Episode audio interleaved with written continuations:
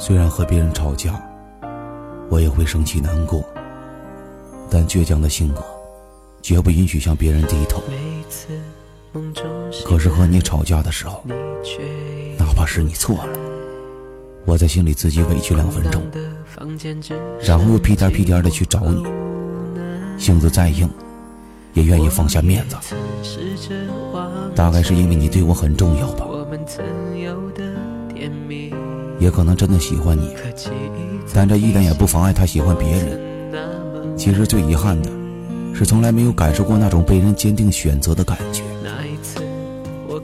若即若离的爱情，我不要。抱歉，我也很忙。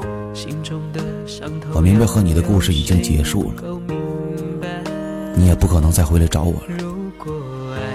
我也不会再去打扰你，只是在见到你的时候，我还会担心自己穿的是不是很好看，这个发型你是不是不喜欢，会不会还是当初你喜欢的样子？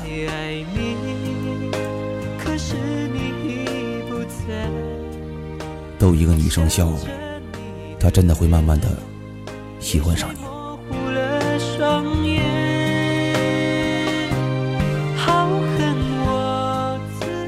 男人抛弃一个视你如命的姑娘，你就会遇到把你当狗的婊子；女人离开了一个爱你的好小伙，你就会遇到一个骗你上床的畜生。